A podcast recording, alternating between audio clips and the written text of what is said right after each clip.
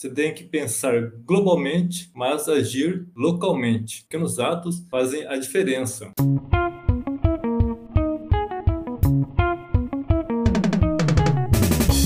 Olá, ouvintes! Sejam todos bem-vindos ao nosso terceiro episódio do PantaCast, o podcast que divulga ciência no Pantanal. Eu me chamo Natália Gabriela, sou acadêmica do curso de Ciências Biológicas da UFMS, campus do Pantanal, e hoje serei sua apresentadora. O tema de hoje é ecologia, Para falar um pouco sobre o assunto, nós convidamos o professor doutor William Mark e o acadêmico de graduação Adler San. Primeiramente, eu gostaria de agradecer vocês por aceitarem o nosso convite e dar as boas-vindas. Para iniciar, eu gostaria de pedir para que vocês se apresentassem.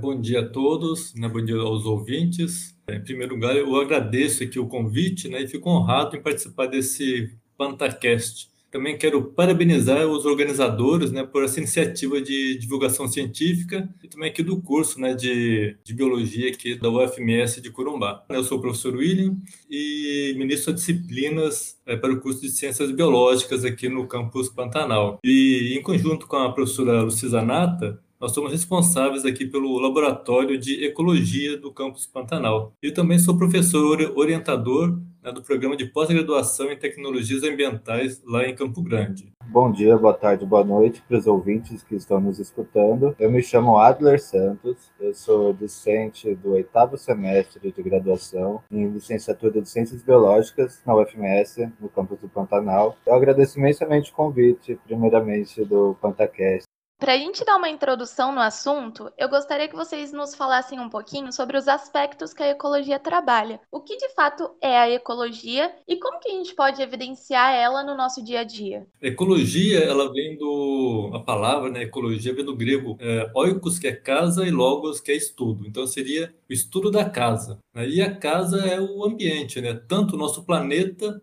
né, quanto o seu quarto, né? São ambientes que a gente é, vive. Então, a ecologia estuda as relações entre os organismos e seu ambiente né, e a relação entre os organismos e entre eles mesmos, né, entre os organismos. Então, basicamente, a ecologia estuda as relações né, entre os organismos, é, entre eles e seu ambiente. A ecologia faz parte do nosso viver. É, quando você come, né, você está tendo uma relação ecológica, por exemplo, porque você está fazendo parte da cadeia alimentar. Então, você pode ser um consumidor primário, né, uma pessoa que só come plantas, por exemplo, né, só, só vegetais.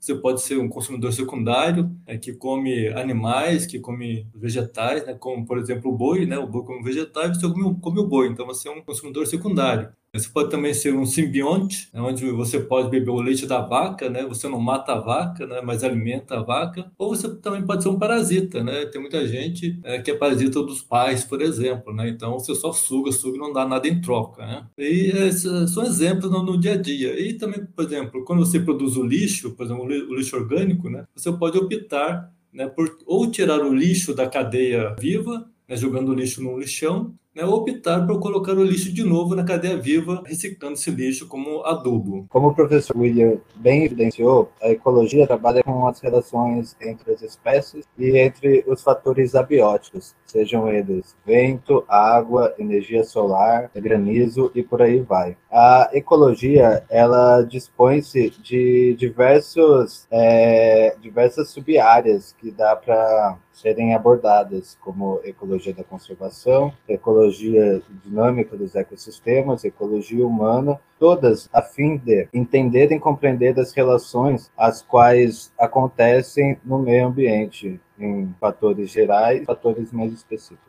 Agora a gente vai falar um pouquinho sobre a experiência de vocês na área da ecologia. Então conta pra gente qual que é a relação de vocês com a ecologia, quais trabalhos vocês já desenvolveram. Eu fiz mestrado na USP né, e doutorado na UFSCar, ambas universidades em São Carlos, na área de ecologia e de sistemas aquáticos que é conhecido como limnologia. E eu estudei a comunidade planctônica, ou zooplanctônica. São pequenos organismos né, que vivem na coluna de água. E a relação desses organismos com o seu ambiente. E fiz alguns trabalhos assim, é, em represas do estado de São Paulo, onde nós estudamos né, as hidrelétricas, né, as represas que produzem é, energia, né, do estado de São Paulo. Então a gente visitou todas as represas do estado de São Paulo né, para ver se tinha algum padrão desses organismos é, nessas represas. E a gente encontrou, encontrou padrões entre a qualidade de água né, e o tipo né, de zooplâncton desses uh, ambientes. E esses animais né, funcionariam como indicadores da qualidade uh, desse sistema. E aqui no Pantanal, uh, a gente fez levantamento né, das espécies zooplânctônicas, principalmente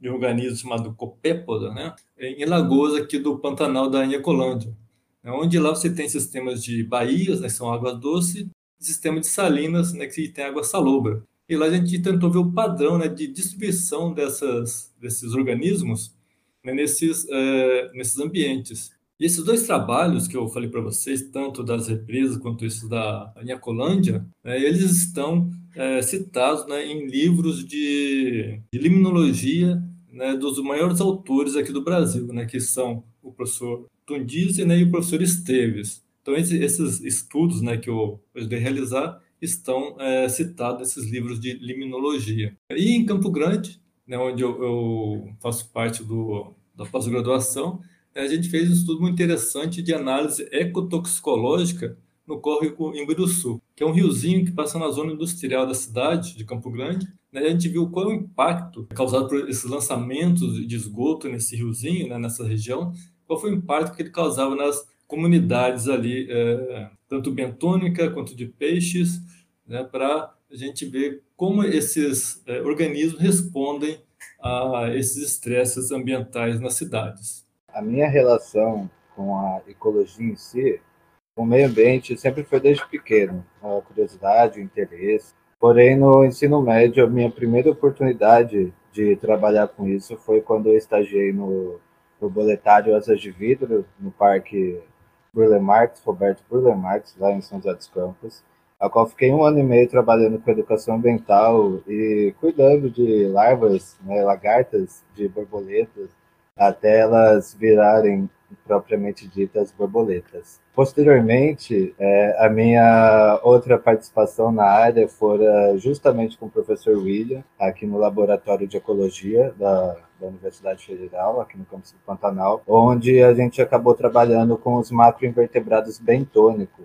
mais especificamente depois com o trabalho do impacto do carregamento de rejeitos de minérios de ferro, lá no Parque Municipal de Piraputanga, sob análise de um córrego, analisando esses macroinvertebrados bentônicos. Posteriormente, também, junto com o professor William, no projeto de extensão, houve os circuitos dos laboratórios, né? Então, passávamos nos laboratórios de zoologia ecologia, especialmente na área de limnologia e de botânica onde esse trabalho foi apresentado em Campo Grande e em Santa Cruz da Serra.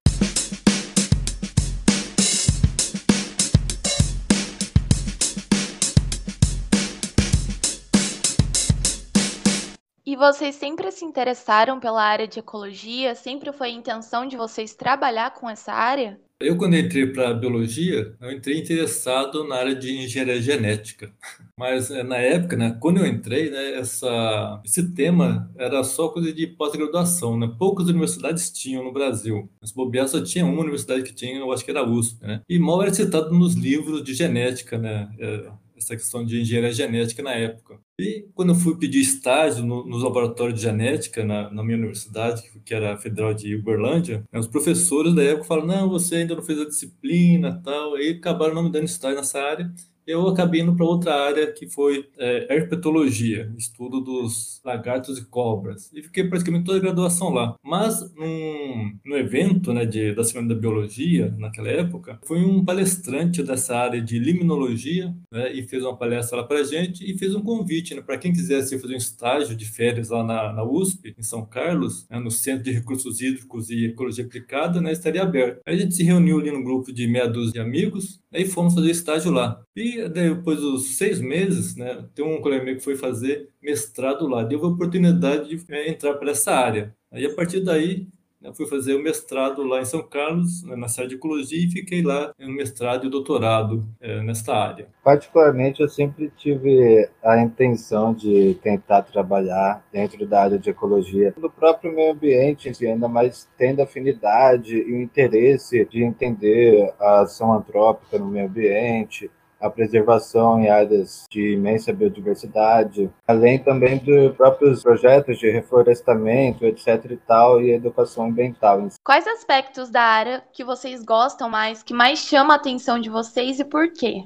O aspecto que eu mais gosto da área né, seriam os padrões de distribuição de populações, né, uma área bem, bem acadêmica, assim, né? E a relação das populações né, com o gradiente ambiental. É porque com isso a gente consegue ver como as variações ambientais direcionam as populações né, e como é, essas modificações ambientais podem é, afetar o sistema como um todo, né, tanto nessa parte de organismos né, quanto nessa parte biótica também, né, que é sempre um, uma, uma relação. Então eu gosto de ver essa distribuição de populações no ambiente. Algumas áreas que, que me interessam dentro da ecologia em si, ainda mais tendo a oportunidade de vir ter feito a graduação aqui no Pantanal, saindo de, um, de uma cidade bem mais distante, seriam o próprio contexto paisagístico, as relações entre as espécies, os fatores abióticos, as próprias consequências das mudanças climáticas em cima dos, do meio a qual a gente vive, seja o é, cótono, seja o bioma a qual a gente está, e por aí vai. E por fim, eu gostaria que vocês nos dissesse qual a importância do estudo da ecologia para a preservação do meio ambiente, que forma a gente pode ajudar na preservação do meio ambiente aplicando a ecologia no nosso dia a dia. Bem, a ecologia, né, ela é a base da preservação. Então ela mostra, né, como e por que a gente deve preservar o meio ambiente. E eu gosto muito de uma frase, né, que é de Patrick Giddens, um naturalista inglês do século XIX, eh, que diz, né, você tem que pensar globalmente mas agir localmente. Então, assim, você tem que ter as consciências das mudanças globais, mas a sua ação tem que ser local, para a gente não tentar mudar o mundo diretamente. Né? A gente muda né, com pequenas ações, né? pequenos atos fazem a diferença. Então, assim, por um, dando um exemplo aqui, a gente tem exemplo, é, exemplo de mudanças globais de, da temperatura. Então, assim, vai mudar a temperatura e vai mudar o regime das chuvas. Então, a gente não pode, né, influenciar nesse, diretamente nesse, nesse aspecto, né? Mas a gente pode mudar algumas coisas na nossa casa. É, por exemplo, se vai chover mais, né, o que, que a gente vai fazer é, com essa água que vem a mais? O que, que a gente pode fazer para causar menos impacto essa chuva que vai aumentar? Então, a gente tem que, por exemplo, deixar o lixo é, entupir os bueiros, né, que a gente sabe que tem uma relação direta entre chuva né, e escoamento. E se a temperatura aumentar? Então, a gente sabe né, que as sombras reduzem a temperatura. Então, por que não cobrar das autoridades locais, aí no caso, é, áreas mais sombreadas, praças mais sombreadas? Por que não é, cobrar mais para fazer casas é, confortáveis termicamente? Né? Nós já temos tecnologias para isso. Então, a gente tem que pensar é, no global, mas a nossa ação né, tem que ser local. Né? Mesmo, por exemplo, para reduzir o lixo, né? como a gente faz para reduzir o lixo, né? para não impactar o ambiente? Né? Então, a gente pode separar o lixo, né? usar o lixo orgânico para compostagem, o não orgânico para reciclagem. Inclusive, aqui no, no, curso de biologia, né, nós temos uma ação né, de extensão que pode ajudar nesse processo de é, ciclagem desse material orgânico né, e não orgânico. Queria enaltecer a frase do professor William de, de agir localmente, de pensar globalmente. É super importante né, fazermos o nosso papel em casa, onde nós vivemos, onde nós moramos, mudar o que a gente pode a partir da onde a gente vive, né? Pequenas ações. E a ecologia, por que, que a ecologia, quais são os aspectos que podem auxiliar na preservação do meio ambiente?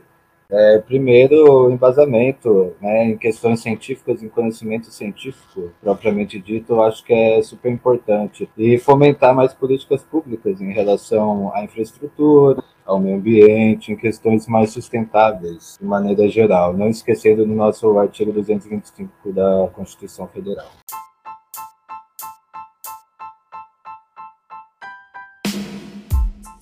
Para finalizar esse podcast, eu gostaria de agradecer a participação de vocês por agregarem conhecimento ao nosso PantaCast. Eu tenho certeza que essa troca de experiências e esse bate-papo foi fundamental para o entendimento de alguns aspectos da área da ecologia. Eu que agradeço o convite né, e dou parabéns pela iniciativa né, e sucesso né, para esse PantaCast. Eu gostaria de agradecer também o convite do PantaCast. E aos nossos ouvintes, eu espero que tenham gostado desse episódio e fiquem ligados que toda terça e quinta a gente tem episódio novo no nosso podcast. Muito obrigada, gente!